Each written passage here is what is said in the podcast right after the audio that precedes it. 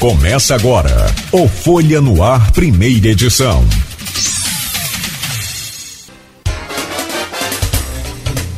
Segunda-feira, 6 de dezembro de 2021. Começa agora pela Folha FM 98,3, mais um Folha no Ar, primeira edição aqui pela Folha FM, emissora do grupo Folha da Manhã. Deixa eu abrir aqui esse programa. O Arnaldo atrasou aí, mas não é culpa dele, foi culpa nossa aqui na emissão do. do na hora de enviar o, o, o link né? Então agora está tudo certo, tudo aqui, daqui a pouco ele se conecta conosco e, claro, faz parte dessa bancada de, de fará parte dessa bancada hoje. Deixa eu trazer o bom dia da Luciene Silva, que está com a gente. Ela, inclusive, vai estar lançando o seu livro também hoje. Nesse lançamento coletivo, eu trago o seu bom dia, Luciene, depois trago o bom dia do Roberto e a gente já começa esse bate-papo. Que prazer poder conversar com você mais uma vez, Luciene. Seja bem-vindo aqui ao nosso Folha no Ar, primeira edição. Bom dia. Dia, Cláudio. Bom dia, show. Bom dia, ouvintes muito bom, sempre gosto de estar aqui com você. Lançamento amanhã, não hoje não, terça-feira, na Academia Campista.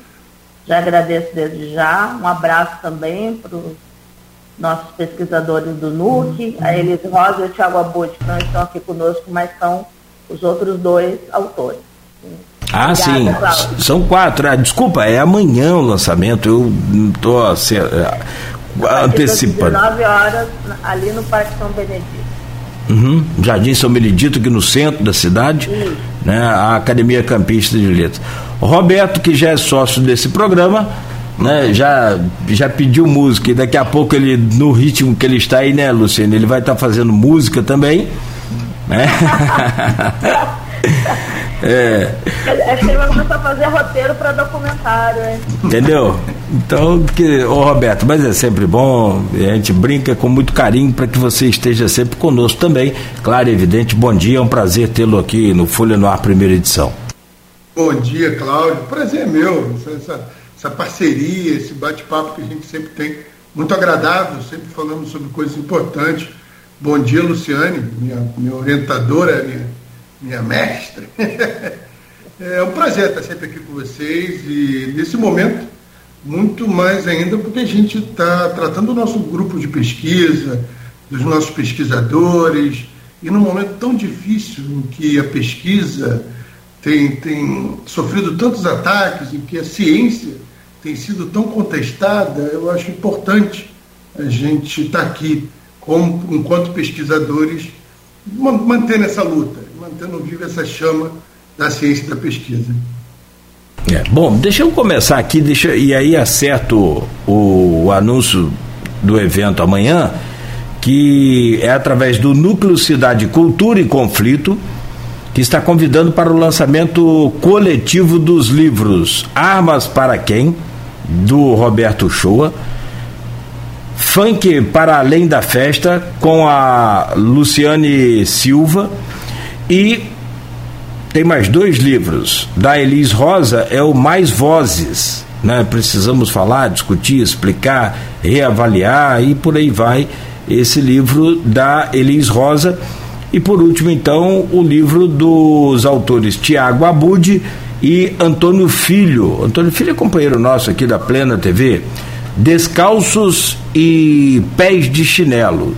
Esse é o, o título do livro né, que aborda sobre né, tráfico de drogas e controle penal. Muito bom, hein? Bons, bons conteúdos, principalmente para esse, esse momento aí de, né, é, é, de tanto embate, de tanto negacionismo. Luciano, começo com você falando um pouco sobre o evento, depois a gente comenta sobre o seu livro também, claro, evidente, mas um pouco sobre esse evento e a importância né, de, desse evento neste momento e, e, logo com quatro livros. Como é que se deu essa ideia de fazer esse, esse lançamento coletivo? Pois bem, a gente, Núcleo Cidade, Cultura e Conflito, tem como marca um, um compromisso público com a ciência, né? O Roberto lembrou muito bem.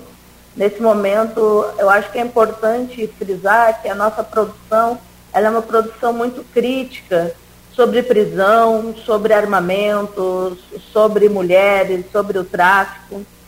E nesse momento, nada melhor do que reunir um grupo que tem essa característica de pessoas que são atuantes também fora da academia. Eu acho que essa é a marca do NUC. Somos professores, policiais, defensores públicos, artistas. O NUC ele é muito variado e, e eu acho que isso faz uma grande diferença, porque é importante comunicar o que nós fazemos. Então, nós decidimos fazer um lançamento coletivo, mesmo em um momento de pandemia, e comunicar, conversar com as pessoas, até porque nós passamos, né, Cláudio, dois anos aí isolados, ao menos boa parte de nós, ou remotamente. Então amanhã vai ser um dia de encontro, um dia de rever alguns amigos queridos, os nossos alunos, as nossas alunas, os nossos pares, as nossas famílias, né? E fazer essa troca, porque cada um sabe a dificuldade de, de, de produzir um, um livro e eu acho bacana que nem tudo seja e-book. Eu acho bacana o papel, ainda tenho essa relação romântica com o livro. Porque então, é, nós não queríamos que ninguém ficasse de fora e por isso lançamento coletivo. Quatro autores lançando seus livros ao mesmo tempo é, é, é muito bom para a cidade de Campos, né? Acho que principalmente para a cidade. Eu não me lembro de ter um evento assim nesse porte e é bom, né, Roberto? Porque você, eu tive a oportunidade, né, junto com a própria Luciane também, de, de participar lá do, do, prestigiado lançamento do seu livro, né, e que foi extremamente prazeroso para a gente, momentos agradáveis demais, e, e, bom ver agora também esse lançamento em, em conjunto. São quatro livros, são quatro obras que falam de temas fundamentais da nossa sociedade e a gente precisa de cada um deles e de organizar cada um deles para que e até alguns aí no caso combater de forma organizada, né, para que a gente consiga avançar com a sociedade organizada, né, Roberto? Com certeza, eu, eu sempre falo isso. Eu tenho muito orgulho de fazer parte desse grupo. Eu tenho muito orgulho de fazer parte dessa dessa luta né, que nós travamos, que não é fácil não, cara, não é fácil. É, nesse momento é, é, muito agradável a gente fazer o lançamento dos livros, são obras prontas, mas a gente tem que falar sobre as dificuldades que nós tivemos para chegar até esse momento, das dificuldades que nós ainda temos, porque todos nós ainda estamos pesquisando, todos esses autores estão elaborando novos trabalhos, estão realizando novas pesquisas que, se tudo correr bem no futuro, podem gerar novos livros. Não é fácil, não é fácil você enveredar por esse caminho da pesquisa no Brasil, tão pouco incentivo, tanta gente criticando, tanta gente lutando contra, mas também você conseguir fazer isso, você conseguir tornar isso numa, numa obra que vai chegar às pessoas e principalmente você fazer trabalhos que têm a ver com a nossa realidade, que podem de alguma forma ajudar a dialogar os nossos problemas, isso é muito legal. E fazer parte de um lançamento coletivo como esse, cara, não é toda cidade que tem essa oportunidade, não, cara. E eu acho que Campos deveria valorizar muito esse momento e valorizar o fato de você ter pessoas engajadas tentando explicar e apresentar soluções de problemas tão sérios para o nosso dia a dia. É, houve, houve uma mudança muito grande. Aliás, eu sempre digo que o problema não é a mudança, é a velocidade das mudanças que a gente tem. O volume de mudança é muito grande. A gente se adapta é, e tenta se adaptar o mais rápido possível. Só que quando você termina de fazer uma adaptação para uma mudança, por exemplo, essa muito, muito, muito grande que foi é, esse isolamento social, e para nós é extremamente complicado não sei se outros países teriam facilidade para isso. O brasileiro, então, é muito complicado ter essa questão do isolamento, distanciamento. É, eu conversava com o médico semana passada, ele falava cada caso terrível de filme de terror com relação a essa questão de um neto visitar os avós e os avós na, no outro mês, né, depois de um mês internado por conta daquela visita, a neta com Covid, sem saber, acabou matando os avós. Então, desandou a família toda, a coisa complicou tudo. Então, como é que foi esse período, Luciano? Porque aí houve o, o isolamento, que é a questão de você ficar em casa, no home office. Como é que foi? Foi melhor? Foi mais fácil poder escrever o livro que você estava em casa o tempo todo? Ou foi mais complicado porque você não conseguia sair de casa? Foi muito mais complicado, porque a gente tinha aquela rotina da UENF, né? Passar o dia na UENF, você chegar a, a casa e esse é o momento do descanso. Eu achei, e foi complicado porque eu não sabia que eu não conseguiria escrever como eu queria estando em casa. O meu editor, a gente interrompeu o projeto por seis meses, porque eu tive um, uma pane em relação a, a, a, a, essa ideia. Você pensa que está em casa, você vai render mais trabalhando.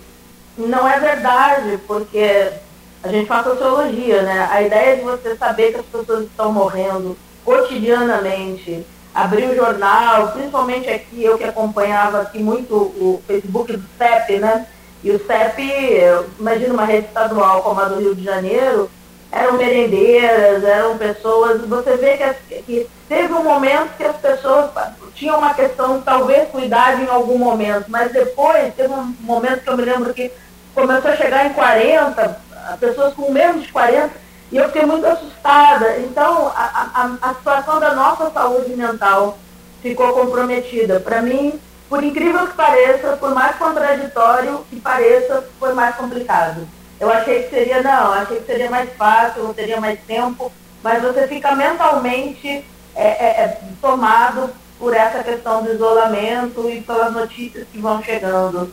E depois pela fome, né? Que foi uma questão para o final do ano 45 mil famílias em campo, quer dizer, aí você começou a sociedade civil, você também fez essas campanhas via rádio, enfim, ali, né, no, no Jardim São Benedito, as freiras, o, o, também, quer dizer, nós entramos em pautas de ajuda humanitária que foram também que tomaram bastante tempo. Cada um, um com o seu problema, né, Roberto? Não, é, vou te falar. Aqui em casa, por exemplo, o problema foi outro. Eu tenho três crianças. E de uma hora para outra, as crianças tiveram que ficar em casa. E eu tive, a gente, nós pais, tivemos que passar a exercer o papel de auxílio na, na, na educação escolar, à distância, e, e, as demandas do trabalho online, do home office, essa loucura toda, que a gente teve que se adaptar de uma forma é, é, urgente, não teve nem tempo de se preparar para isso. E uma coisa que eu sempre comento desde então é como a gente tem que valorizar o papel do professor, porque não é fácil ensinar as crianças as matérias. É, é, é não é brincadeira, não. Eu acho que depois dessa pandemia aí, uma das profissões que mais devem ser valorizadas é a dos professores, porque todos os pais passaram dificuldades como nós passamos aqui de lidar com o ensino de crianças. Uma coisa, né, a gente tem aquele papel de pai e mãe em casa e fazer o dever de casa, né? Outra coisa é a gente conseguir fazer com que a criança fique em frente ao computador assistindo uma aula. Não é fácil. E dentro desse contexto, você conseguir escrever, trabalhar, produzir academicamente se tornou uma batalha diária, como a professora Luciane falou.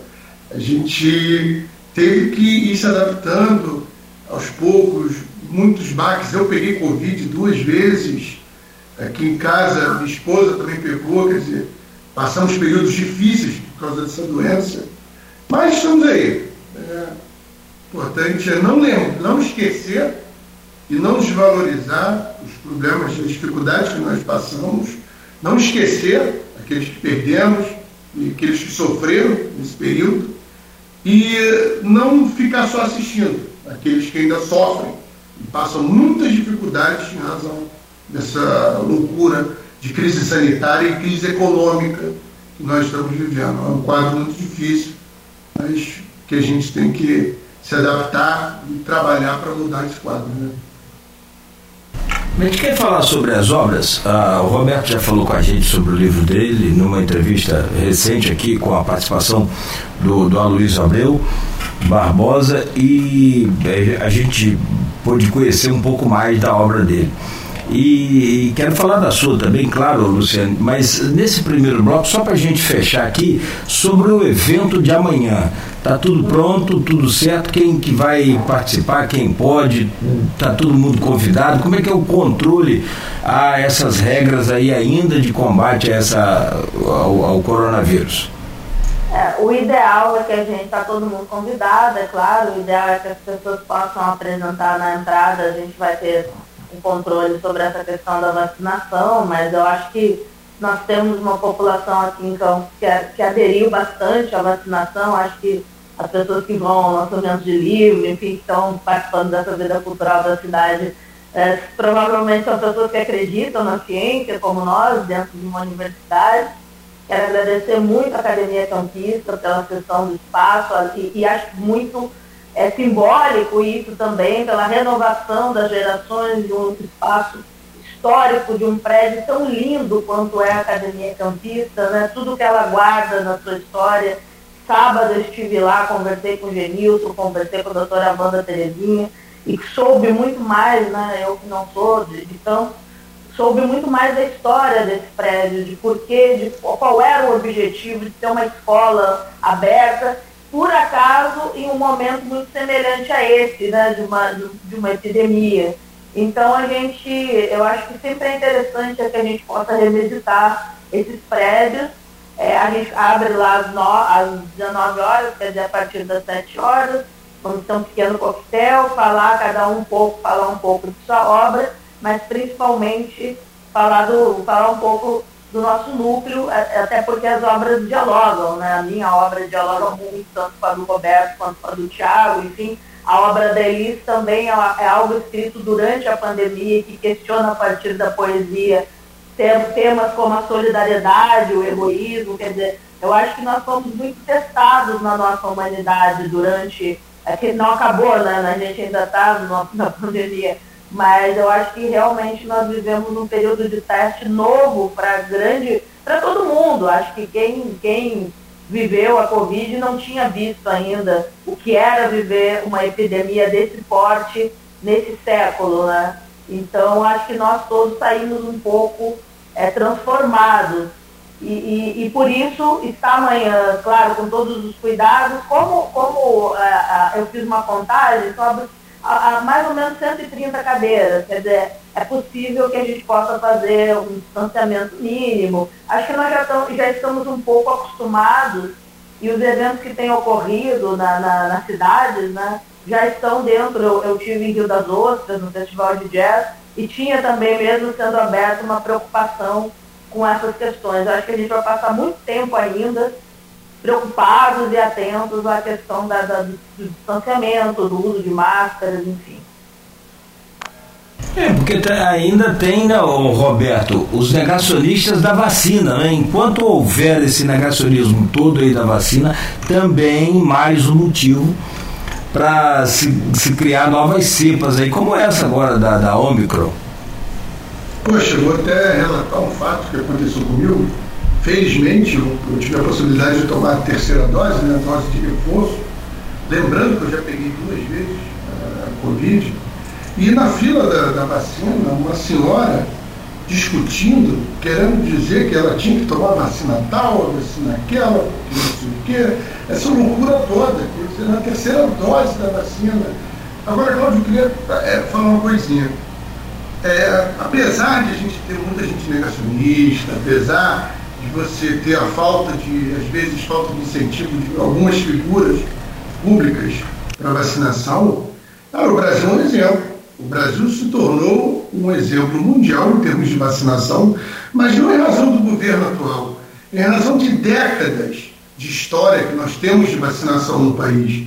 A população tem segurança na vacinação. Historicamente, você tem é, as famílias levando seus filhos desde pequeno para tomarem diversas vacinas. Quer dizer, a gente só não está numa situação muito pior graças a essa cultura de vacinação que nós temos. Agora, como a Luciane falou, a gente tem que manter o cuidado sempre, porque não é mais uma questão só de cuidar da nossa saúde, é de ter atenção com o próximo. Isso também é, trata-se de empatia, né? É de cuidar daqueles que a gente ama, que estão próximos de nós, mas também cuidar daqueles com os quais trabalhamos e com os quais nós vivemos no dia a dia. E essa pandemia, que realmente eu acreditei no momento que seria um momento de mudança da humanidade, que a gente tinha uma chance única da gente se unir, da gente ser mais próximo, da gente cuidar um do outro, infelizmente não, foi, não vai resultar no que eu estava esperando. Acho que as pessoas ficaram cada vez mais egoístas. E a gente vai ter que pensar sobre isso. A gente vai ter que pensar como encarar essa mudança na sociedade que a gente vai ter pela frente. É até um tema interessante de pesquisa aí, já jogando a pulguinha aí para os nossos queridos pesquisadores. É, a, a, teve um momento, e eu não me lembro agora se foi na CPI ou se foi fora da CPI, dirigentes da Pfizer chegaram a declarar que o interesse na vacinação no Brasil é justamente por conta da eficiência das equipes né, de vacinação e o próprio vice-prefeito de Campos falou várias vezes aqui nesse programa também que se tivesse a vacina ele estaria tranquilo porque a nossa equipe de vacinação é, é fantástica. E de fato é. O Brasil é referência né, na, nessa, na, na eficiência das equipes né, que trabalham. Você vê que várias imagens eu me recordo aqui agora, pessoas pegando barco, bicicleta, para tudo que é canto aí desse país né, para levar a vacina até a população. Então, assim, do que depender das equipes, claro que a gente sabe do, do alcance do sucesso. Infelizmente, a parte que coube ao Executivo Federal é que ficou complicado. Levar quatro meses para atender um e-mail, a gente sabe, se recorda muito bem disso e a gente não vai naturalmente esquecer. Bom, são 7h32, falado um pouco sobre o evento que vai ser amanhã, o lançamento coletivo desses quatro livro, livros na Academia Campista de Letras. Próximo bloco, a gente volta e aí sim a gente fala um pouco sobre as obras, as obras de vocês e também as outras duas obras que estarão participando dessa noite extremamente é, é, é, festiva aí por conta do lançamento de quatro livros e quatro são, no caso, cinco escritores, né? Porque tem o Antônio Filho também, que participou com o Tiago Abud nesse livro deles. Trazer o bom dia do Arnaldo Neto, que não por culpa dele, mas por, por falha nossa aqui, o link não chegou até ele mais cedo, acabou que não deu para ele participar do primeiro bloco. Peço desculpas a você, Arnaldo, agora de público, mas foi na hora do envio aqui, alguma coisa que no, entre a, o, o computador e a cadeira, tem um aplicativozinho aqui que não funcionou. Me perdoe, bom dia, seja bem-vindo, Arnaldo Neto. Opa, bom dia Nogueira, bom dia Luciane, bom dia Roberto. É, bom dia a todos os ouvintes da Folha FM. Estava ouvindo primeiro, a primeira parte do bate-papo de vocês, né, enquanto estava aqui é, com Toyota Folha, como você pontuou aí no primeiro bloco, bem perto aqui de onde o pessoal está sofrendo bastante com essa questão do avanço do. Na, aqui na frente da minha casa, na frente dessa parede que eu estou, tem um corredor que vai para a rua, onde é a rua que está com o pessoal ali passando com a casa, o pessoal com as casas alagadas, enfim, sofrendo com essa questão do avanço do mar e tem algumas alternativas, nós vamos falar sobre isso depois da entrevista. Mas eu vou dar continuidade aqui, Nogueira, vou aproveitar já o embalo da, da, entrevista você, que você começou no bloco anterior, e você falava sobre essa questão da pandemia, né, do quanto que isso influenciou em, em várias questões. E a Luciane falava que é, vocês estudam a sociedade, são sociólogos, estudam o dia a dia. O quanto isso impactou nas pesquisas em andamento na UENF? As pesquisas de sociologia, pesquisa que é, é, precisa de, de, a metodologia que precisa da pesquisa de campo, do dia a dia, o, o quanto isso influenciou? Começa com a Luciane e depois para o show. Obrigada, Arnaldo, pela sua questão, porque é exatamente isso que nós estamos vivendo, gente. Nós estamos alterando todos os prazos de defesa em várias universidades do Brasil, inclusive na UEM. Por quê? Os nossos alunos não têm como fazer seu campo, o nosso campo depende de entrevistas, depende de, de, ida, observação. A gente tem que assistir, por exemplo, um tribunal de júri, está tudo remoto. A gente começou a fazer uma entrevista aqui na Portelinha, por exemplo, ano passado, eu tentei fazer por zap. Não funcionou, as pessoas não responderam. Nós tivemos que ir até o local, aí você tem que levar máscara, o álcool gel. É, tem alunos que iam observar fenômenos, festas específicas de calendários que foram suspensas. É, então a gente está é, fazendo as defesas com pedaços que vão faltar de campo e, e vão ter que ser readaptados. Todo o nosso trabalho agora é para readaptar pesquisas de campo que deveriam acontecer, já ter acontecido. É, aqui o meu companheiro estuda na UFRJ e a UFRJ estendeu em um ano todas as defesas. O mesmo a gente está fazendo aqui no PPGST, principalmente no nosso caso, mas mesmo quem trabalha em laboratório fechado na UENF, também sofre esse problema. A gente tem discutido toda a situação, por exemplo, do hospital veterinário, a professora Adriana Jardim, que trabalha no hospital veterinário, que é um lugar de muita circulação da UENF, acho que o hospital é o lugar, é, é talvez a cara mais pública da UENF, reabriu. E aí como é que você faz para pedir as pessoas, nem todo mundo está com a sua carteirinha, mas aí a pessoa, quer dizer, até, até um trabalho de cuidado com os animais domésticos tem que ser modificado. Então, para a gente foi muito, muito, muito difícil re readaptar pesquisas que eram feitas em situações públicas, com entrevistas. E aí você, eu fiz muita entrevista remota, eu fui entrevistada remotamente também para outras pesquisas. As bancas têm acontecido. A única questão que a gente deve lembrar que, que, que a gente sempre frisa é que agora a gente pode ter é, convidados de banca de Nova York, de Paris, porque o problema não existe, essa questão não existe mais. Alguns congressos, mas por, por incrível que pareça, a gente achou que ia ter mais adesão, mas as pessoas não ficam melhores na pandemia, pra, é, é o que eu dizia para a Cláudia, né? A, a, gente teve alguns congressos que as pessoas não se inscreveram como a gente imaginava. Agora, todos os prazos de pesquisa em boa parte das universidades públicas do Brasil estão alterados em função da pandemia, porque não há como o aluno fazer é, aquilo que ele fazia como observação. Eu confesso que eu fiz campo em favela em janeiro do ano passado, mas é, eu, eu me arrisquei um pouco lá no Rio de Janeiro. Então foi um risco que eu corri, mas eu não acho certo ter feito isso, mas eu tive de fazer. É, comigo foi um pouco diferente, porque, quer dizer, um pouco. A minha pesquisa ela acaba um pouco antes do, da eclosão da pandemia, mas eu tive que fazer a minha defesa de dissertação online. E foi uma das primeiras, né, Luciane? Que a gente não tinha sequer o costume, não sabia nem como é que, como é que, esse, como é que ia acontecer. A gente estava conversando com a banca, olha, vamos mandar link, vai ser assim, vai ser assado, como é que vai ser? Era aquele momento em que a gente começa a se adaptar. E desde então, é o que ela falou, você não tem como fazer pesquisa de campo, você não tem como ir para a rua. E você fazer uma entrevista, você estando ali do lado da pessoa, conversando, vendo a reação dela, vendo o gestual, vendo como é que ela se comporta na sua frente, é uma coisa. Outra coisa é por vídeo, onde você perde aquele calor, você perde aquela, aquela observação real. Eu, enquanto policial, vejo muito isso. Quer dizer, o meu trabalho continuou, porque a gente não pôde parar em momento nenhum. Mas, quanto pesquisador, realmente está sendo muito complicado.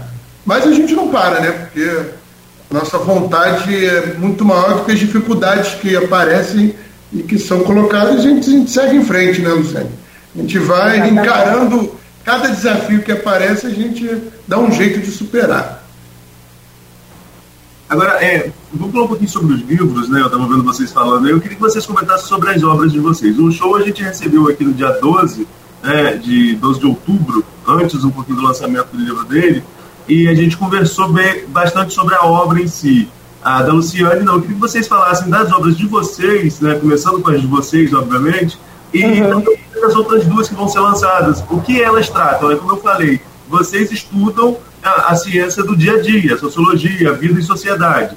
É, mas especificamente quais são os recortes dessas pesquisas e que levaram a transformar e levaram a transformar essa obra para fora dos muros da universidade. Nós vamos falar um pouquinho sobre isso depois, né, da contribuição da universidade para fora dos muros dela.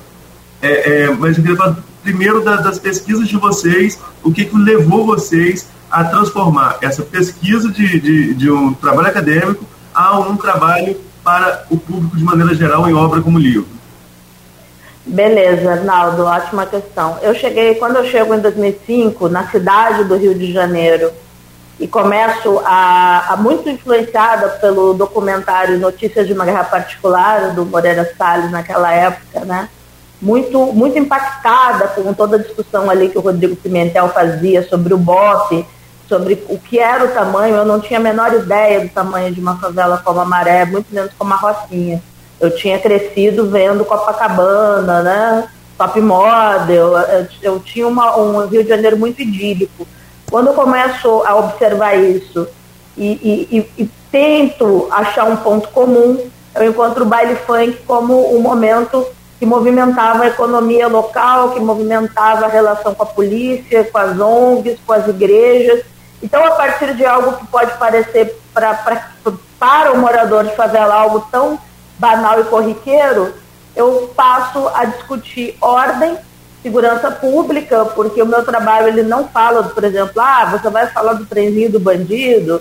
Não, não tem nada dentro do baile. Tudo que eu pesquiso está fora do baile. São as UPPs, os momentos, por exemplo, os arrastão, o arrastão de 92, posteriormente a morte do Tim Lopes, posteriormente a, a chacina no Morro da Providência. Eu estou muito interessada em entender, a partir do baile, como o Rio de Janeiro fala de ordem, de segurança pública, é, a fala muito emblemática do já falecido comandante Marcos Jardim de que o BOP é o melhor inseticida social, quer dizer, de como que o baile é visto, esse baile que em 2008 já movimentava 174 milhões de reais e que hoje né, a gente vê que tem uma economia muito criativa e pulsante dentro da favela, mas é, de alguma forma, durante algum tempo se tentou é, uma aproximação. O Sérgio Cabral chega a receber no Palácio Guanabara alguns panqueiros, como se fosse é, existir uma paz entre a polícia e, e, e, a juventude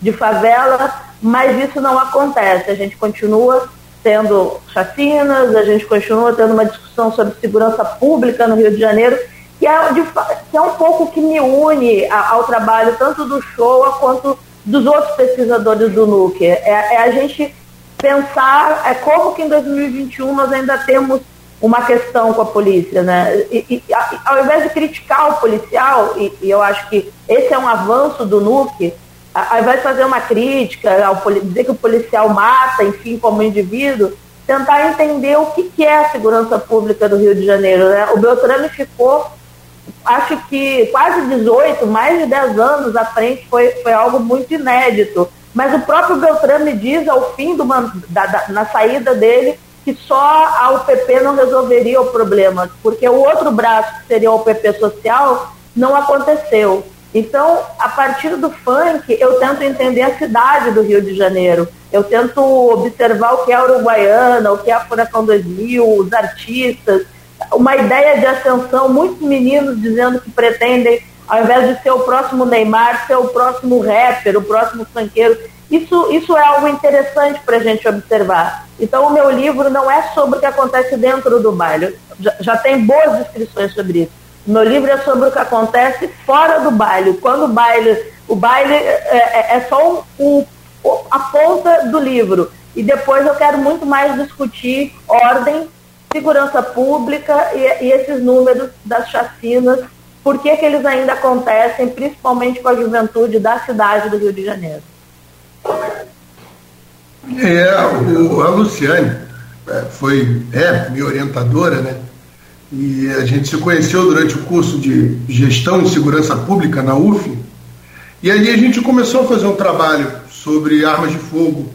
E o primeiro trabalho a gente, a gente pesquisou sobre tráfico internacional, sobre o mercado nacional, sobre a indústria armamentista, sobre os impactos que o armamento tem na violência.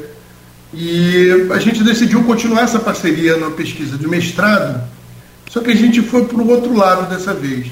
A gente foi para o lado de entender quem são e conhecer né, quem são essas pessoas que estão em busca de arma de fogo, porque elas querem arma de fogo e porque elas acreditam que a posse de uma arma de fogo é uma solução para a segurança pública.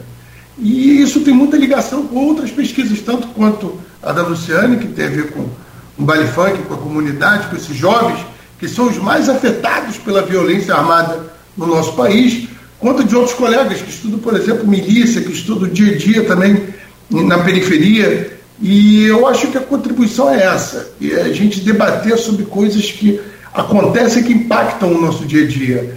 Você falar, Arnaldo, Cláudio, Luciano, sobre o dia a dia de armas de fogo no país, enquanto, no meio da minha pesquisa, muda o presidente e a política de armas muda completamente.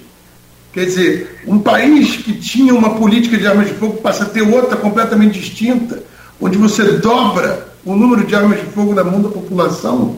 Cara, debater isso é importantíssimo. É aquela coisa que a gente fala, não é só ficar debatendo no, no intramuros das universidades.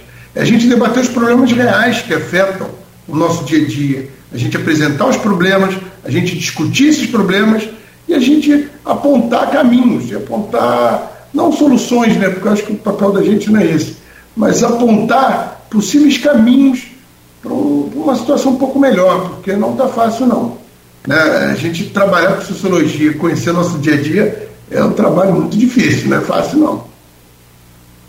Mas é muito interessante a aproximação que a gente consegue nos últimos anos com policiais e como eles também querem pensar o seu ofício. Isso é super importante. Tem uma, uma pergunta aqui do grupo, o Arnaldo Neto, do WhatsApp deste programa e do blog Opiniões também, que vem da jornalista que mora em Bom Jesus, do Itabapuana, a Silvana Venâncio. Vou localizar aqui. É, e ela traz aqui uma colocação interessante que é todos os livros têm um, plan, um plano de fundo é, a periferia. Quais as semelhanças, se existem, entre esses livros e o que os senhores autores descobriram que os impressionaram quando escreveram os livros? Começo com você, Luciana. Que bom, obrigada pela pergunta. Eu acho super interessante, é, por exemplo, eu tenho andado pelas periferias de campos, né? A questão das facções em campos, ela se equaciona de uma forma distinta é, do Rio de Janeiro, mas também de Macaé, né? A gente tem Macaé umas regiões muito conflagradas. Muitas vezes as pessoas me perguntam se a gente já tem milícia em campos. Eu resisto muito a essa pergunta, porque eu acho que muitas vezes o interior do Rio de Janeiro é, sempre olha para a capital, e isso me incomoda muito, né? Como gaúcha, eu acho que a gente tem que é, valorizar a cidade onde nós vivemos. Nem eu, nem o Show nascemos em Campos, e, no entanto, nós temos trabalhos em campos e olhando a cidade ou a região próxima. Então, é, é, é muito distinto é, a forma da criminalidade, o uso de fuzil, a forma do enfrentamento, a forma das execuções. É, embora a gente tenha, obviamente, áreas pesadas em campos, eu não vou dizer que, que a gente não tenha, é, não tem, é, tem barricadas, sim, tem áreas que você vê que as ruas são fechadas, tem mas é muito distinto, não dá para a gente dizer que tudo que, que é igual à, favela do Rio de Janeiro, assim.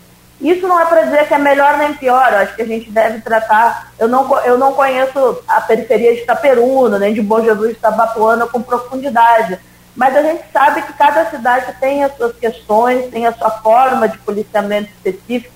Muitas vezes o oitavo batalhão pede um, reforços de outras regiões, policiais que venham de outras cidades, né? Até porque Campos tem, não só Campos, mas o Rio de Janeiro é um estado que padece com ausência de concurso público para a corporação policial. A gente devia ter o dobro do tamanho da corporação nesse momento. É um problema também no magistério, né? É um problema na universidade, mas com certeza o, o importante é dizer que não se faz segurança pública em nenhuma cidade do Rio a não ser talvez uma cidade muito pequena, Porciúncula e Talva, talvez, mas a maioria das cidades já vivem problemas com drogas, com todas elas.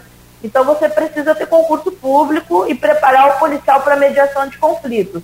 Porque eu acho que hoje você tem um número muito grande, e aí isso pode ser comum em todas essas regiões de periferia, de conflitos domésticos entre casais. E o policial, muitas vezes, pode. Eu me lembro que meus alunos diziam: Professor, eu prefiro atender a um problema de, de, de, assalto, atender a um problema de violência doméstica, porque eles não sabem o que fazer e muitas vezes são casos onde você tem feminicídio. Então, eu acho que se hoje a gente tiver que olhar para algum lugar na formação do policial, é para mediação de conflitos. E isso talvez seja comum a todas as periferias. Quanto à questão do tráfico, ela é absolutamente distinta na região metropolitana e na capital em relação às cidades do interior. Talvez Macaé tenha algumas semelhanças, porque tem algumas conexões até entre as facções. Mas eu acho que Campos é uma questão muito mais territorial. Por exemplo, esse lado aqui do Paraíba e, o, e a região de Guarulhos, muito mais do que é CV ou ADA. Mas aí a gente falaria muito sobre isso. Eu só acho que é importante estudar. O meu interesse é estudar Campos sem precisar comparar com o Rio de Janeiro, porque eu acho que já fizeram isso muito tempo. Roberto. É, essa, questão, essa questão da comparação realmente é muito interessante e isso apareceu no, no meu trabalho como, como uma indagação. Porque eu, as pessoas defendem muito, eu percebi isso durante a pesquisa, as pessoas defendem muito a possibilidade de andar armado, você portar uma arma de fogo, circular armado nas ruas, como uma forma de se proteger. Isso eu percebi que aqui no interior você tem essa cultura, isso apareceu na pesquisa. Eu frequentando os clubes de tiro, você via que muitos frequentadores eles querem andar armados.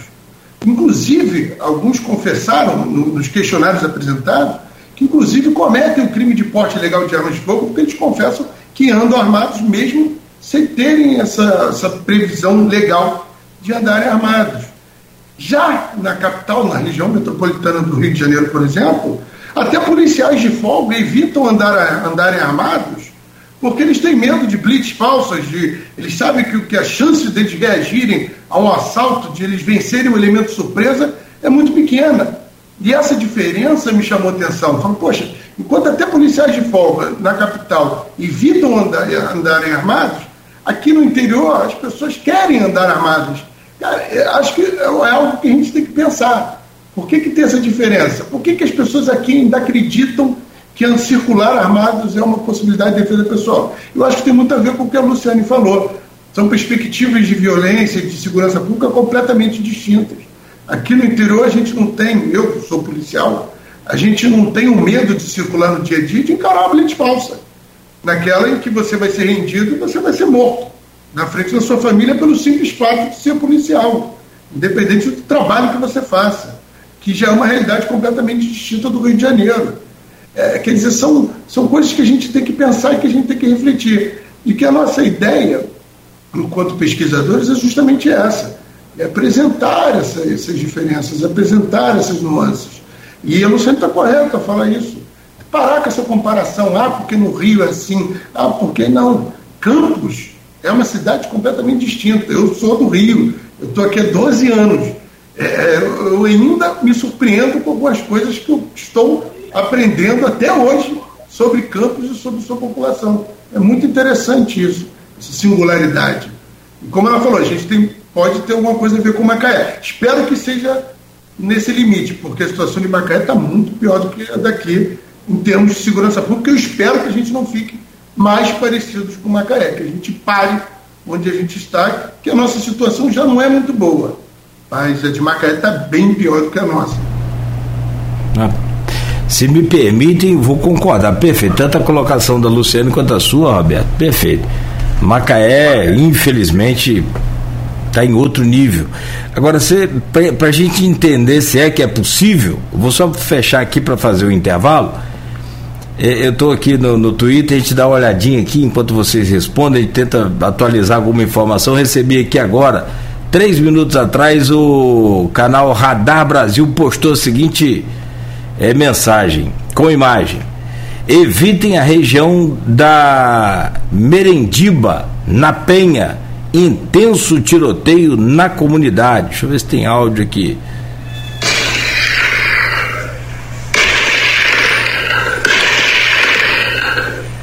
É por aí.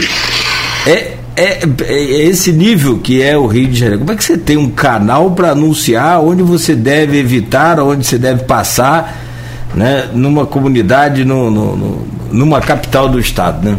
É, é uma coisa que... e, e o problema, Cláudio, é você criminalizar toda a comunidade em função de uma situação específica.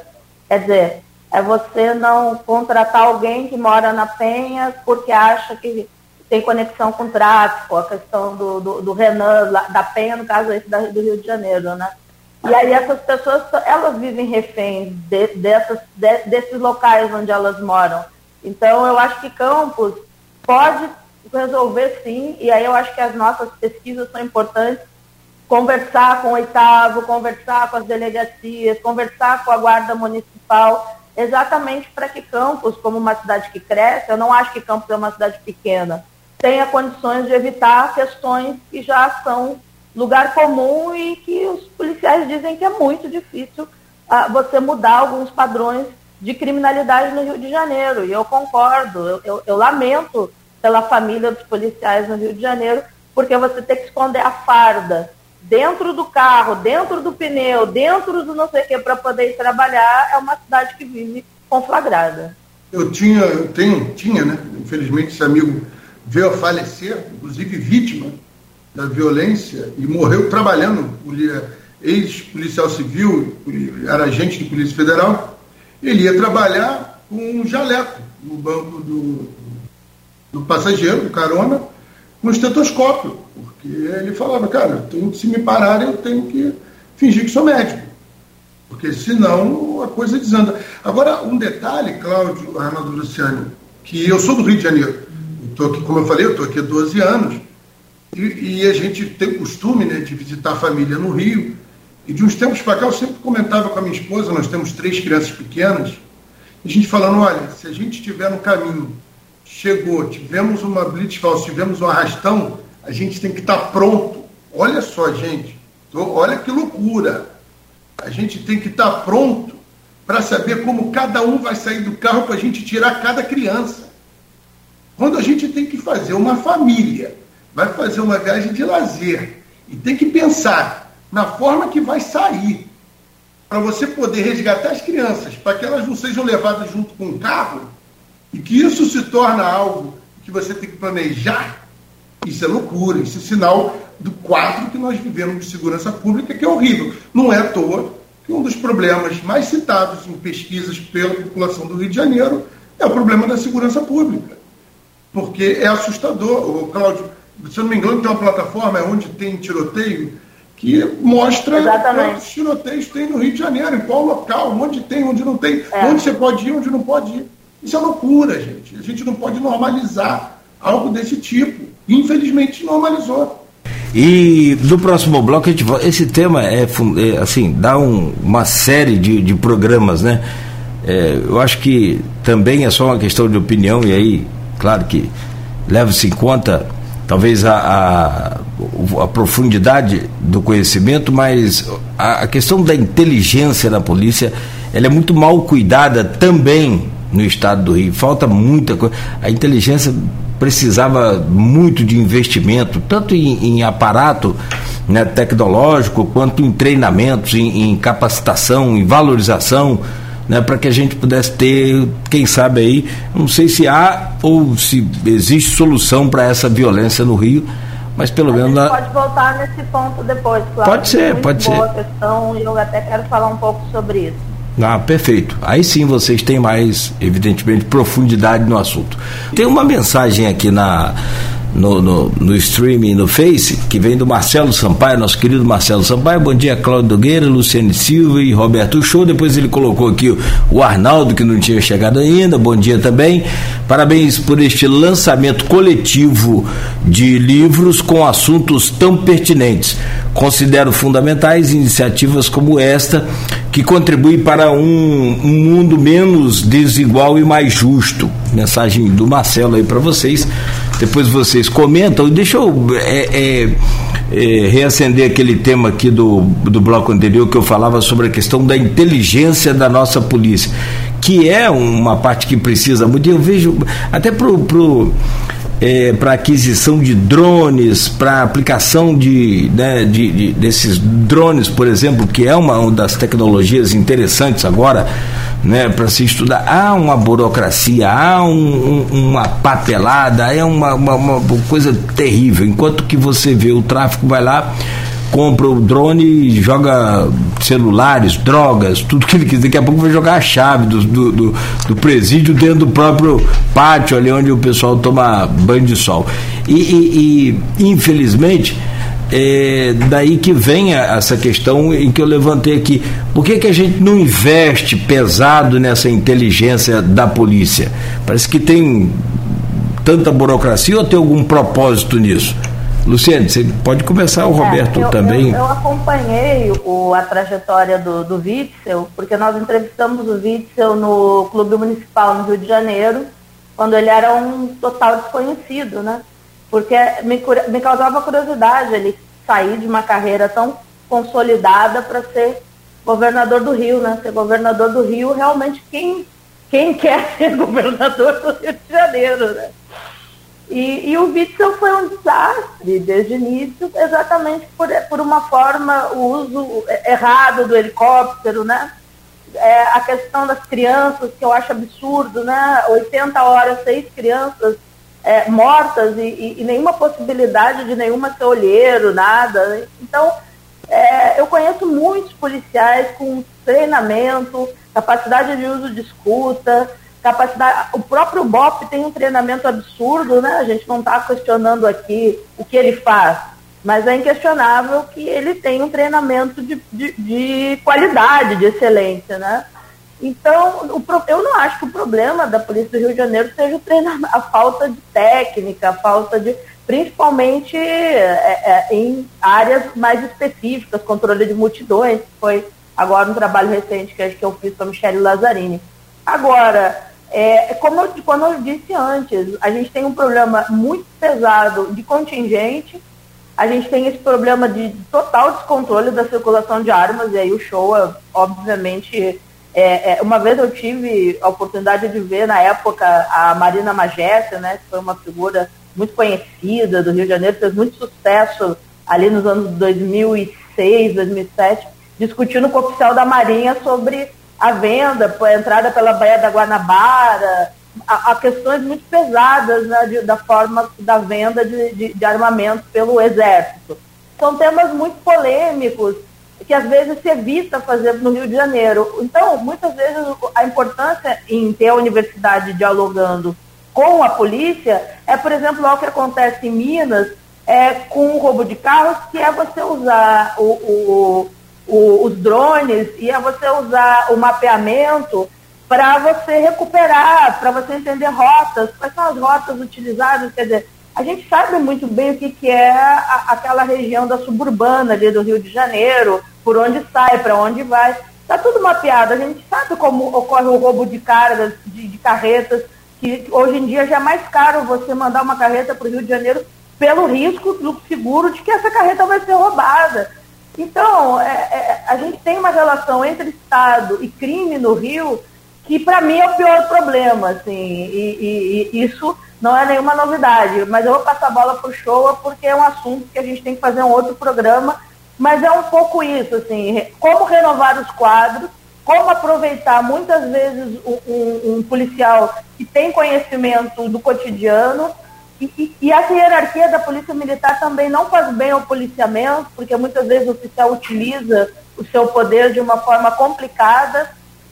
Então, não é um problema para quem está no cotidiano, mas é um problema que a gente precisa rever nas estruturas da hierarquia das polícias, assim, de uma forma dialogal, porque as pessoas são muito vaidosas. Eu não estou falando que os oficiais devam perder seu poder, mas eu acho que todo o poder do policiamento deve estar a serviço da população. É isso. E isso que a, que a Luciane fala, da, da, do policiamento estar a serviço da população, isso é algo que a gente não modificou, porque o nosso arcabouço legislativo, as nossas estruturas policiais, elas foram herdadas do período autoritário da ditadura e não sofreram as modificações com a Constituição de 88. A gente continua tratando segurança, infelizmente, como um problema de segurança interna, não como um problema de segurança pública, não tendo a população como destinatária desse serviço. Isso é muito louco. Cara. Se você pensar que, por exemplo, a, a estrutura das polícias civis, da investigação criminal, vem de 1871. A gente tem um Código Penal que é de 1940, com algumas modificações de 1984. Código de Processo Penal, mesma coisa. Lei Geral dos Polícias Militares de 80, da, da, da década de 80. A Constituição de 88 também vem e diz ao mesmo tempo que a polícia militar é comandada pelo governo do Estado, mas também é comandada pelo Exército, e que tem que ter o Exército como sua imagem, semelhança. Quer dizer, a gente tem uma instituição policial que é montada para servir a população nos moldes de uma força armada que tem como princípio o emprego rápido, o emprego imediato, e não uma horizontalidade para a prestação de serviço. No resto do mundo, o profissional de segurança pública ele é um gestor local de segurança pública. O policial, ele está ali, ele pode resolver problemas, ele pode resolver situações no próprio local. Por quê? Porque o interesse é atender a demanda da sociedade, é resolver o problema da população. Aqui no Brasil, não. Policial militar, infelizmente, ele não tem poder de fazer nada na ponta. Uma hierarquia completamente engessada, ele está ali só para obedecer ordens que vêm de cima, às vezes de pessoas que sequer conhecem a realidade do local onde aquele policial atua. E o que, que ele faz? Ele só pode chegar e levar para a delegacia de polícia e você fica atolando uma outra polícia que só faz investigação e que começa a investigação por ouvir dizer, porque começa sabendo do fato através de quem está na rua. Cara, é, o nosso sistema de segurança pública ele não precisa de uma reforma, ele precisa de uma refundação. Porque o troço é tão mal feito, ou ele é feito para não funcionar mesmo, aquele debate que a gente sempre tem, que eu acho que a gente precisa reestruturar completamente. E nisso aí a gente tem que trazer também o Ministério Público e o Judiciário também.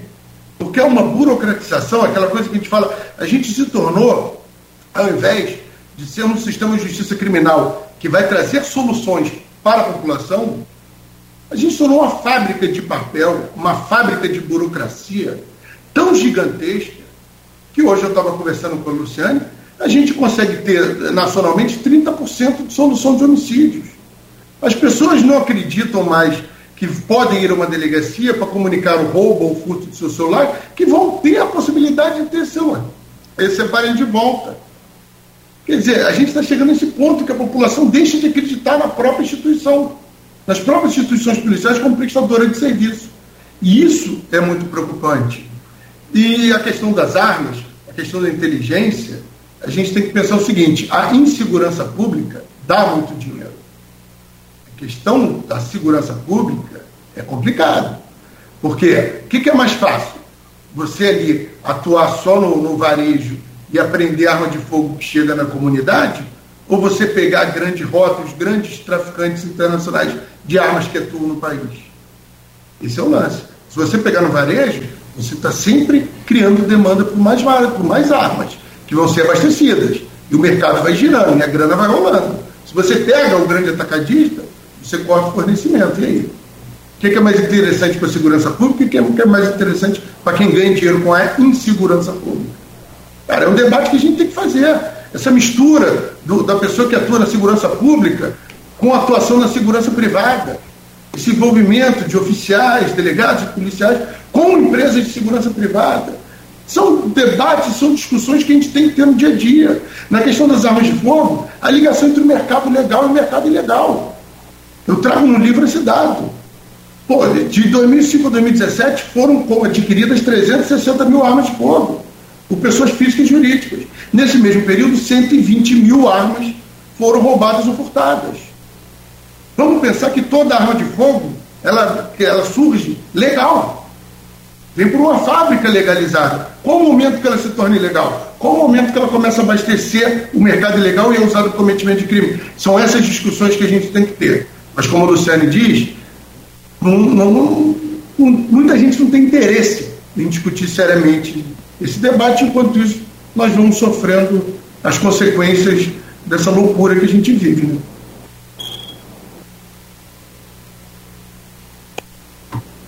Opa, desculpa, o microfone estava fechado. O show, vou pegar esse gancho que você está falando aí dessa pauta de segurança pública para ouvir vocês dois em relação é, é, ao tema do seu livro, como você falou, Luciane foi sua orientadora. Essa busca por armamento, ou a busca a, pela arma, é uma, é uma forma que a população tenta suprir essa falta da segurança pública no seu ponto de vista e o que esse entendimento gera de efeito prático para a sociedade como a toda, colocando mais armas em circulação, seja ela legal ou não. Luciane? É, eu, eu, eu temo ter uma arma de fogo em casa é sempre um perigo em qualquer situação. Essa é a primeira questão por mais que você tranque numa gaveta, que esconda a chave dentro do armário e deixe em um lugar isolado no escritório, é, para mim é muito complicado. É, tem a questão do feminicídio, tem uma questão que a gente já estudava no Rio Grande do Sul, os dados de festas de fim de semana, bebida e arma de fogo. O número, o aumento, né? Uma das questões da UPP que a gente não pode, eu não posso faltar a verdade, é que teve uma queda da letalidade. Isso é inegável. Se você tira a arma de circulação, foi o caso, porque você alterou ali né, a forma da venda das drogas nas favelas, nas favelas que tinham UPP, você teve uma, uma alteração nos números de letalidade de enfrentamento, porque é, é, quando a gente fala dessa questão contra as armas de fogo, as pessoas que querem andar com armas de fogo acham que nós somos da esquerda, direitos humanos, mas do ponto de vista técnico, essa análise tem que ser feita e realmente há uma dificuldade porque você não tem o treinamento policial para em um assalto. Um assalto é tão complicado você reagir com uma arma de fogo, a possibilidade de você tê-la roubada de você junto com o carro é tão grande que a gente, eu acho que a gente deveria deixar a polícia fazer o seu trabalho e, e, e essas, agora, quando o Shoa fala dessa descrença da, da instituição e do Estado, eu acho que a gente olha sempre muito para os Estados Unidos, né? Mas quando você vê, eu estudo muito a questão dos ataques em universidades, em uma disciplina, a gente só trabalha isso, na disciplina Sociologia 1, porque ao invés de trabalhar com o tema suicídio, eu trabalho com todos os ataques feitos nas universidades americanas escolas, né? Que a pergunta é por que esses, esses, é, é, é, esses, esses tipos que atacam as escolas e matam 10, 15 crianças têm uma predileção por escolas e universidades. Então, por exemplo, os Estados Unidos fazem essa discussão há muito tempo, mas o Canadá também tem. Então, não é a arma que causa o problema, mas a, a nossa relação com a arma. O problema talvez o Brasil pudesse liberar da forma como as pessoas dizem, ah, mas é um direito que eu tenho. Mas não é essa a questão. A questão é, nós temos uma segurança pública capaz de nos prover para que a gente não precise da arma. Esse, esse, é um problema, é o mesmo problema com as drogas. Nós temos uma saúde pública. Eu, eu quero liberar o uso da, das drogas eu tenho uma saúde pública para quem quer se desintoxicar. Quer dizer, você, a ideia de liberação ela, ela tem uma complicação maior, que é a política pública do Estado. É, é, ser liberal é fácil quando você tem um Estado que provém segurança, educação, mas só que não é o nosso caso. A gente tem uma população com uma série de conflitos, com um número muito grande de desigualdade. A arma não é barata, comprem o livro do choro que você não é barata de adquirir, mas eu acho que, que, que, virou, que é um fetiche também, né? Assim como, como uma série de, outros, de outras modas. As pessoas nesse momento, nós vivemos tempos tão complicados no Brasil que as pessoas acreditam que elas vão estar mais seguras. Eu acho que aí a gente vai viver as experiências complicadas de duas pessoas armadas no trânsito. Então vocês imaginem uma situação na Pelíndia de final de ano, duas pessoas saindo das suas festas de, de, escritório depois de tomar uma cerveja, cada uma com uma arma entrando em uma briga, na, sei lá, na, na, na, na frente de alguma dessas boates. Qual o resultado que a gente vai ter daí? E sabe o que, que vai acontecer? O Estado vai ter que vir do mesmo jeito resolver o problema, ou, pela, ou através do, do, do da SAMU, ou através da, da, da Polícia Militar. Então, ou a gente consegue um acordo, que eu acho que é muito do que o livro do Shaw fala ao questionar, ou a gente consegue um acordo melhor para viver em sociedade, ou me parece que a arma indica muito mais uma falência da nossa capacidade de viver junto. Porque, olha, assim como álcool e direção não combina, álcool e arma também não combina, porque as pessoas vão em casa, buscam a arma de fogo, voltam para a festa para dar tiro na pessoa com as quais tiro dentro de boate. No Rio de Janeiro, então, sabe, eu sou fulano, mas eu sou de uma patente maior do que a sua, delegado com juiz. É, assim, é uma confusão do que se compreende como público, né? Então, por que, que você vai armado para uma boate? Então, eu acho que a gente tem que pensar nos cenários possíveis de quem está querendo comprar uma arma. Em casa, você tem problema de crianças, E na rua você tem esse problema de você querer usar a arma quando não devia. E a gente tem a questão que arma é um bem durável. A gente está falando de um bem que vai durar 40, vai durar 50 anos. Quando a gente pula, do, antes do governo Bolsonaro, a gente tem 650 mil armas de fogo em circulação. E a gente dobra esse número em dois anos, a gente está falando sobre o impacto que a gente vai conhecer nas próximas décadas. Só para vocês terem noção é, da dificuldade de você, por exemplo, saber quantas armas de fogo tem em circulação no país, as armas legais você tem a facilidade que você consegue fazer consulta em órgãos públicos. Em algum momento isso passou, foi registrado em algum local, da, da fábrica para a loja, da loja para o cidadão ou para a empresa. Agora, vocês sabem qual a técnica mais moderna está sendo utilizada para se ter uma ideia da quantidade de armas reais, tanto legais quanto ilegais, está sendo utilizada para conhecer no mundo? Eles estão pegando o número de suicídios e, dentro do número de suicídios, vendo aqueles que são cometidos com o uso de armas de fogo. E com base nisso você consegue ter uma estimativa. Por quê? Porque o, o suicídio ele é cometido com a presença de uma arma de fogo, a tendência absoluta é que seja utilizada arma de fogo, e não outro tipo de, de equipamento. Então, através dessa, dessa característica, você consegue ter uma noção estatística de quantas armas de fogo tem numa população. Cara, só isso já mostra a relação potencial danosa que a simples presença de uma arma de fogo tem.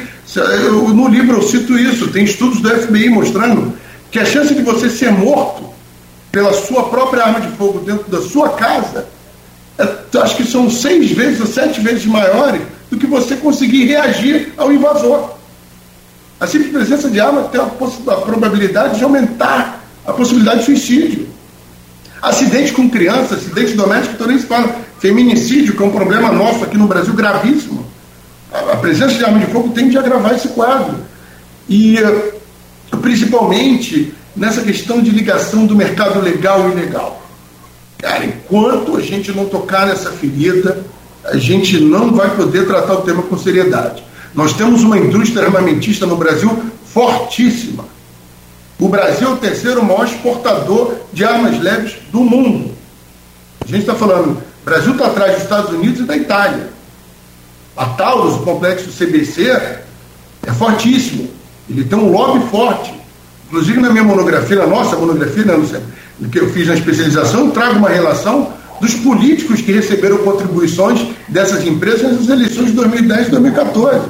E você vê que ali não tem ideologia política, não. O pessoal que está discutindo aí, ah, eu sou de esquerda, sou contra a arma de fogo, eu sou de direita, sou contra a arma de fogo, a favor de arma de fogo, esquece.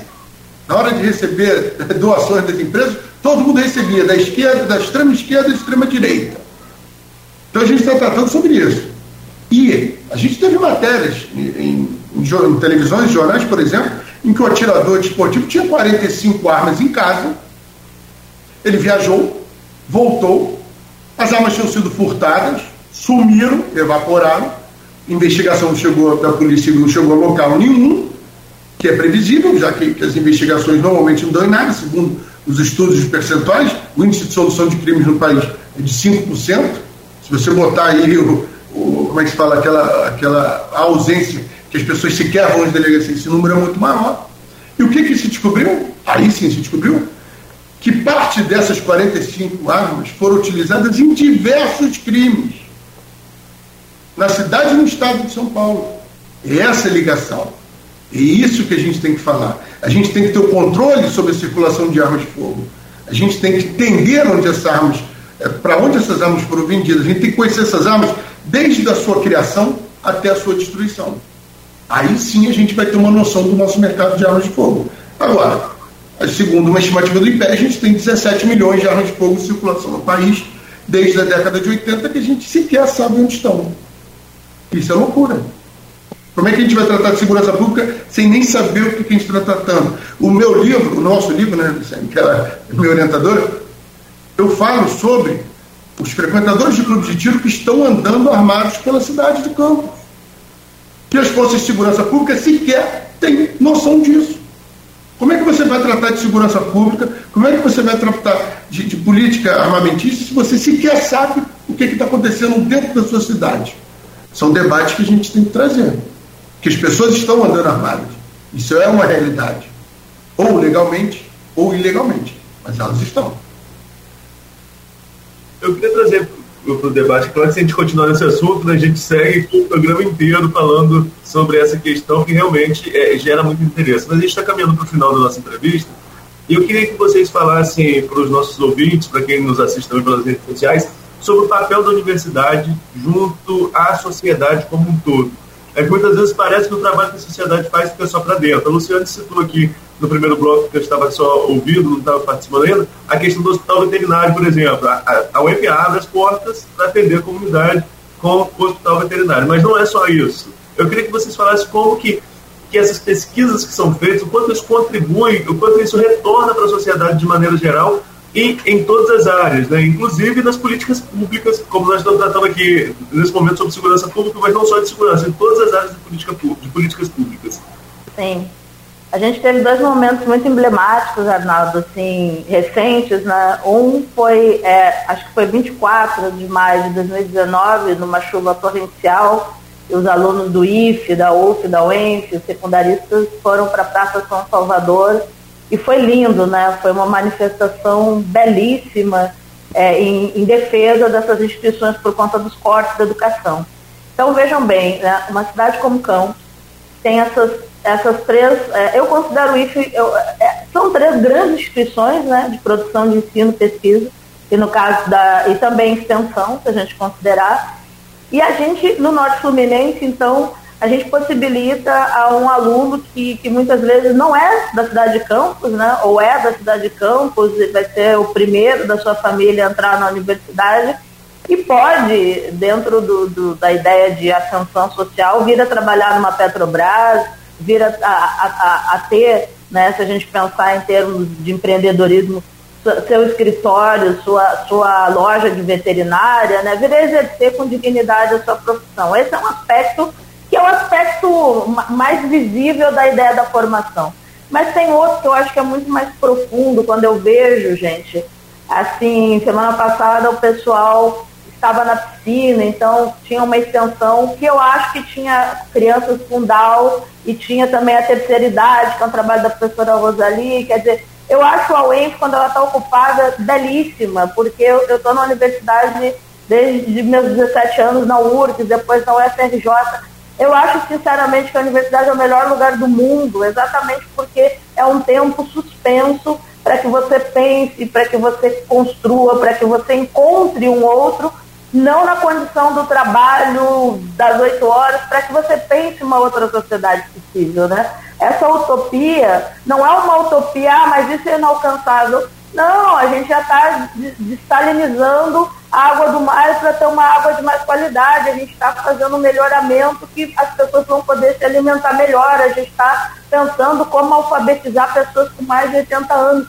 Tudo isso é feito na universidade, né? Onde eu ia encontrar o show, mesmo ele sendo carioca, né? Podia ter encontrado no Rio, mas onde eu ia encontrar, meu, a gente tem no NUC um aluno que é de Moçambique, que veio estudar a saúde do homem em campos, numa comparação com o país dele. Quer dizer, nisso reside a beleza do processo, não no sentido de colonizar o outro, mas no que nós chamamos civilização. Eu acho que a universidade é o trunfo da, da civilização no sentido de achar saídas, mas também de produzir poesia. Um dos livros que está aqui, que é o da Elis Rosa, é um livro sobre poesia durante a pandemia. Ou seja, não é só armas, a questão de você pensar pessoas, por exemplo, que a gente está estudando processos de adoção, hoje em dia as famílias vão se compor de outra forma, nem todo mundo, nem todas as mulheres querem ser mães biológicas. O que significa adoção de uma cidade em, em Campos? O que significa a questão racial ainda? Ou como a gente transforma os doces de Campos em um patrimônio cultural, como os doces de Pelotas, lá no Rio Grande do Sul? Tem para todo mundo, tem para quem é liberal, tem para quem é conservador, tem para quem é vanguardista o que não se pode abrir mão é da defesa da universidade, tanto no seu viés é, é, daquelas pessoas que acham que o capitalismo é a melhor saída, como daquelas que querem um outro sistema. O que, a minha obrigação como professora é acolher a todos que procuram saber, mas também, eu acho que é isso que eu e o show estamos fazendo aqui hoje, comunicar o que nós fazemos. Esse, essa é uma falha ainda que a gente tem que, nós temos que melhorar muito o nosso sistema de comunicação. Muitas vezes eu não sei o que é feito dentro da universidade, que é essa, acho que tem uma entropia às vezes, no nosso caso, laboratórios, mas a pandemia nos ajudou muito a ver as universidades produzindo o, o, os, as, as uh, respiradores. A, a, nós fizemos aqui na UENF uma série de campanhas humanitárias, tanto para dentro como para fora da UENF. Quer dizer, eu acho que nós temos a capacidade de produzir soluções a nível global, no contato com outros países, viajando, voltando, que, que, nem, que ninguém consegue fazer. A universidade pública é que faz pesquisa. Então, por mais que a universidade privada, nós temos, tanto em Campos quanto no Brasil, ótimas instituições de ensino privado, mas o aporte de uma universidade pública para comprar um equipamento de um milhão de reais, só a universidade pública tem como fazer isso. Né? No, no, quem vai investir em um milhão de reais para algo que o retorno, como dizia o professor de Portugal, o professor Antônio Nova, que esteve aqui, ele disse, se não fosse a universidade pública, o celular não existiria, porque são 20 anos para que você chegue a um resultado que depois, hoje, a dinâmica da internet, você tem fios passando por baixo do oceano, o que, que o que, que é um transporte rápido por baixo do oceano? Isso tudo é meio incrível para a gente pensar e articular, mas é através da universidade pública. Eu acho que ela muda, sim, a vida das pessoas e, assim, quando eu olho o IFE, o IFE é uma instituição maravilhosa, é, é linda, porque muitos desses alunos não chegariam na UENF se não tivessem passado pelo IFE. Na sexta-feira, a, a, a, nossa colega Ana Carolina vai defender uma dissertação belíssima sobre os currículos do IFE. Ela, vai, ela entrevistou o reitor Jefferson, ela entrevistou os professores, e o que, que ela está pensando? Como a questão racial aparece nos currículos do IFE. Quer dizer, uma instituição estudando a outra assim como a UF também, que é uma, que é uma universidade irmã da UENF. Então, eu sou defensora da universidade pública. É, a gente, na pandemia, até pagou aí para trabalhar. Então, o Estado tem que investir. Se há um lugar onde não há perda, é o investimento na educação pública e na universidade. É, Arnaldo, eu queria fazer três pontinhos sobre a fala da Luciane, que são Primeiro, na questão que ela fala do, do investimento público. Estava lendo um livro agora da Mariana Mazzucato, que se chama O Estado Empreendedor, onde ela fala, ela demonstra isso mesmo. E olha que ela é uma autora que está sendo comentada na Europa toda, inclusive pelos formadores de política econômica. Que ela mostra exatamente isso. Como é que só o Estado faz esse tipo de investimento, que vai demorar 20, vai demorar 30 anos. Ela chega a mostrar como o iPhone, essa, essas revoluções tecnológicas são resultado do investimento estatal. Isso não adianta, o que ela falou é a realidade. E a universidade pública no Brasil é a única que faz pesquisa. E esse é o investimento estatal que a gente está falando. Quando a gente fala em investimento em pesquisa, investimento em evolução do governo, é isso.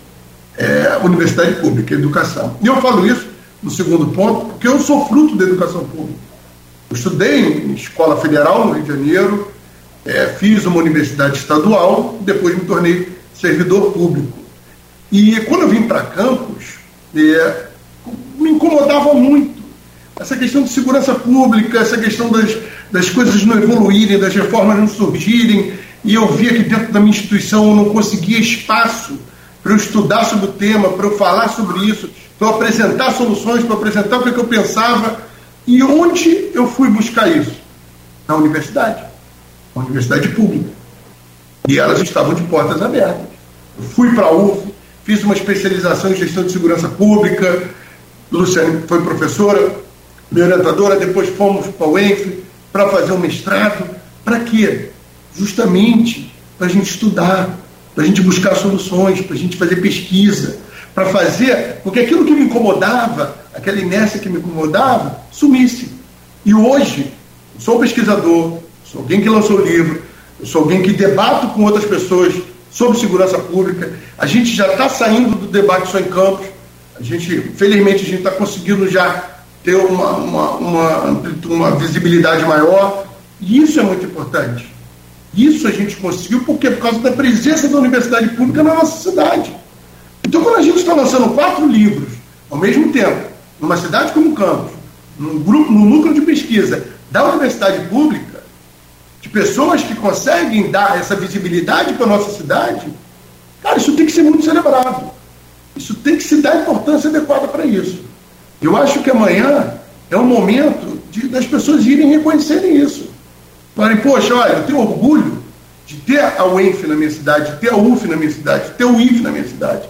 Eu tenho orgulho de ver que a minha cidade produz gente que está tendo impacto no Estado, na cidade, no país. Sabe? A gente tem que ter orgulho daquilo que a gente produz. E esse amanhã é o momento disso. Sabe? Eu tenho muito orgulho de ser resultado da educação pública.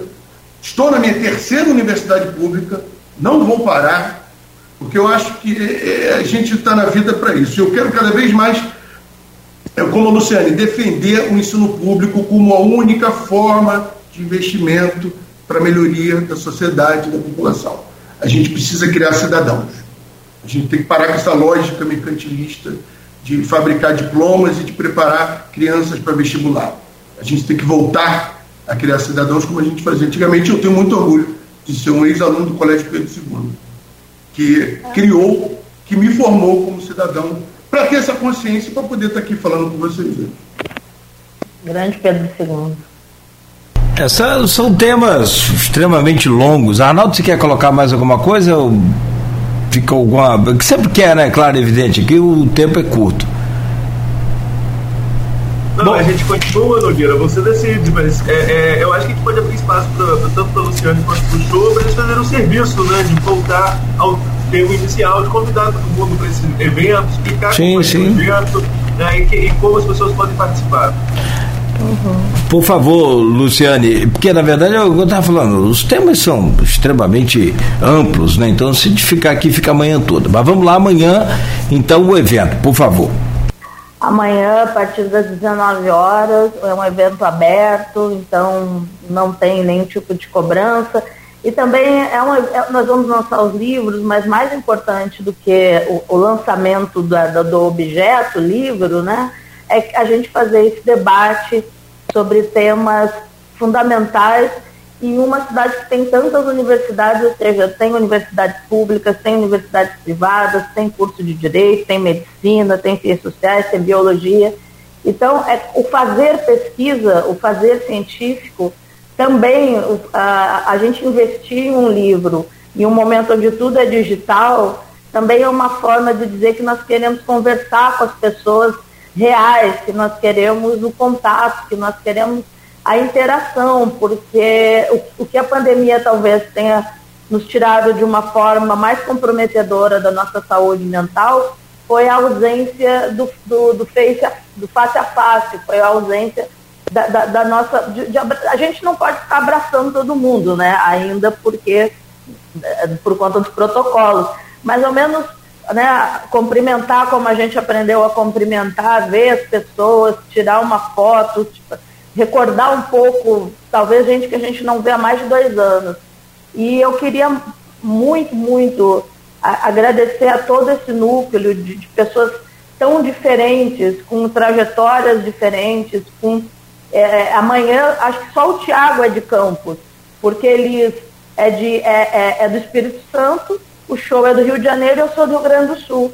Então eu acho que isso também é um pouco sempre nos falam que a UENF precisa se abrir à sociedade. Então, estamos fazendo isso. Amanhã estamos lá é, nesse diálogo com a sociedade campista, que também precisa abrir-se a esses temas e ao diálogo e a, a, conversa que certamente vai, vai ser muito bacana conversar com, com os moradores, com, com a população Ah, travou no finzinho. É uma alegria estar com vocês aqui. O Cláudio é um amigo queridíssimo. Né? Quando, quando ele chama, eu acordo amanhã e venho para o programa. Então, ele, o, o que ele pedir, eu faço. Ele, ele só não pode pedir para eu falar de culinária, mas todo tiro, bomba, tráfico, isso tudo eu gosto muito. Decoração e culinária eu não sei falar, mas todos os outros temas ele pode me chamar que eu apareço. É, você é uma simpatia, também tem muito carinho e respeito, admiro o seu trabalho, sua luta e sempre, né, conheço você há um bom tempo, não muito que a gente não está velho, né, naturalmente, mas não estamos falando disso, né? Mas assim, o tempo que a gente se conhece, o suficiente para saber. Da, daquele estúdiozinho que pegou fogo, desse não é? Aí, então... é. Nossa caminhada é, já vem de, de outras estradas aí difíceis, né? Eu conheço muito bem aí a sua luta também, sempre admirei muito a sua garra, determinação, acho que vale isso aí. E a gente precisa disso, né, Uchoa? mulheres, mulheres empoderadas realmente que ajudem a gente a, a encontrar uma solução para essa complicação toda que a gente vive hoje aí também. Com certeza. Eu, eu que sei, ó, isso aí é fera. Parceria nossa, mas é, só frutos, só frutos.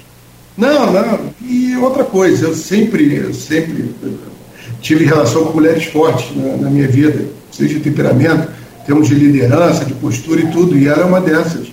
Então, eu não sou, eu não sou o tipo de, de homem que fica intimidado com mulheres fortes, não. Eu admiro. Eu queria, nós, queria que o mundo tivesse muito mais mulheres fortes, muito mais mulheres empoderadas, que tivessem a segurança de dar suas opiniões, de serem quem são, é, independente de, de julgamento de quem quer que seja. Eu acho que a gente precisa disso cada vez mais, muito menos. E, pô, Luciane é uma dessas. Que quiser eu tivéssemos outras. Com relação ao lançamento, queria convidar todos vocês a irem lá. Como eu falei, não é uma questão só de, de ir prestigiar o show, a, a Luciane, o Tiago, o Elis. Eu acho que é prestigiar a, a universidade pública na nossa cidade, é prestigiar a produção de conhecimento na nossa cidade, é mostrar que a cidade tem orgulho daquilo que os cidadãos da sociedade produzem.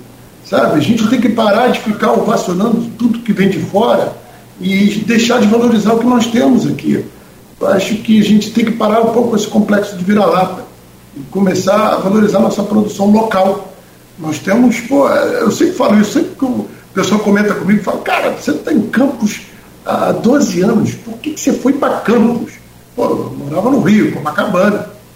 E eu falo, cara, eu me apaixonei pela cidade.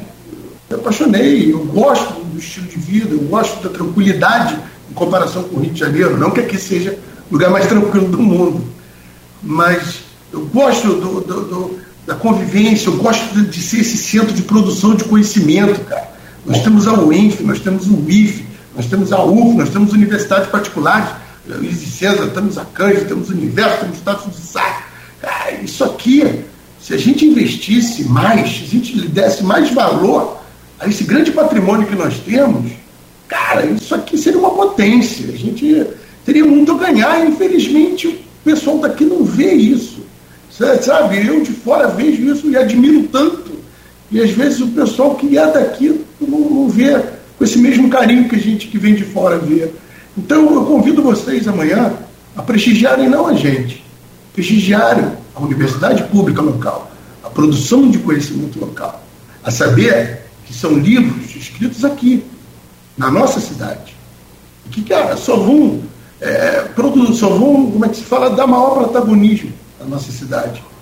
Vamos, vamos fazer com que Campos seja conhecido também por coisas legais, não só por problemas políticos, né, como a gente teve no passado, porque você fala em Campos no Rio de Janeiro, imediatamente liga alguns probleminhas aí que a gente espera que fiquem no passado. Sabe? Então estão todos convidados lá. Será um prazer recebê-los na Academia Campista de Letras, às 7 horas, ali no meio do Jardim São Benedito. Teremos sorteio de livros, né, Luciano? Vamos sortear algumas obras aí para os convidados. E será um prazer recebê-los. Quanto à participação aqui, eu já vou me considerar um sócio, né? Porque eu estou sempre aqui com vocês. É uma enorme alegria contribuir vocês sabem que, poxa, eu tenho uma felicidade em ter essa parceria com vocês e estar tá sempre contribuindo na questão de segurança pública, na questão do ensino. E vamos em frente, que é um trabalho muito legal que a gente está produzindo junto. Obrigado, Cláudio. Obrigado, Arnaldo, pelo convite. E vamos em frente. Tenhamos todos uma excelente semana. Também o pessoal que está nos ouvindo aí na rádio. Se Deus quiser. Obrigado, Roberto. Um abraço aos ouvintes também. Obrigada pelo convite. Obrigado, Luciane. Também sucesso amanhã às 19 horas lá na Academia Campista de Letras. Arnaldo. Opa, agradecer ao Roberto, a Luciane, é, desejar sucesso também e é, essa questão da valorização do, do, do, local, né, da produção literária local. Acho que é, é extremamente importante destacar isso. É, o show pontuou bem é a produção acadêmica da cidade, independentemente de onde vocês vêm, mas vocês produzem aqui, né, é importante destacar isso. Vocês produzem no, no, no, no polo universitário que o campus é. E no mais, a desejar sucesso a vocês não só nessas obras, em toda a caminhada, mas principalmente amanhã no evento da Academia Campista, a partir das 7. Obrigada, Arnaldo. Obrigada. Valeu. Bom dia para vocês, boa semana. Obrigado, se... gente. Boa semana para todos. Valeu. Espero vocês lá amanhã, às 7 horas. Se Deus quiser, estaremos lá. Estaremos lá.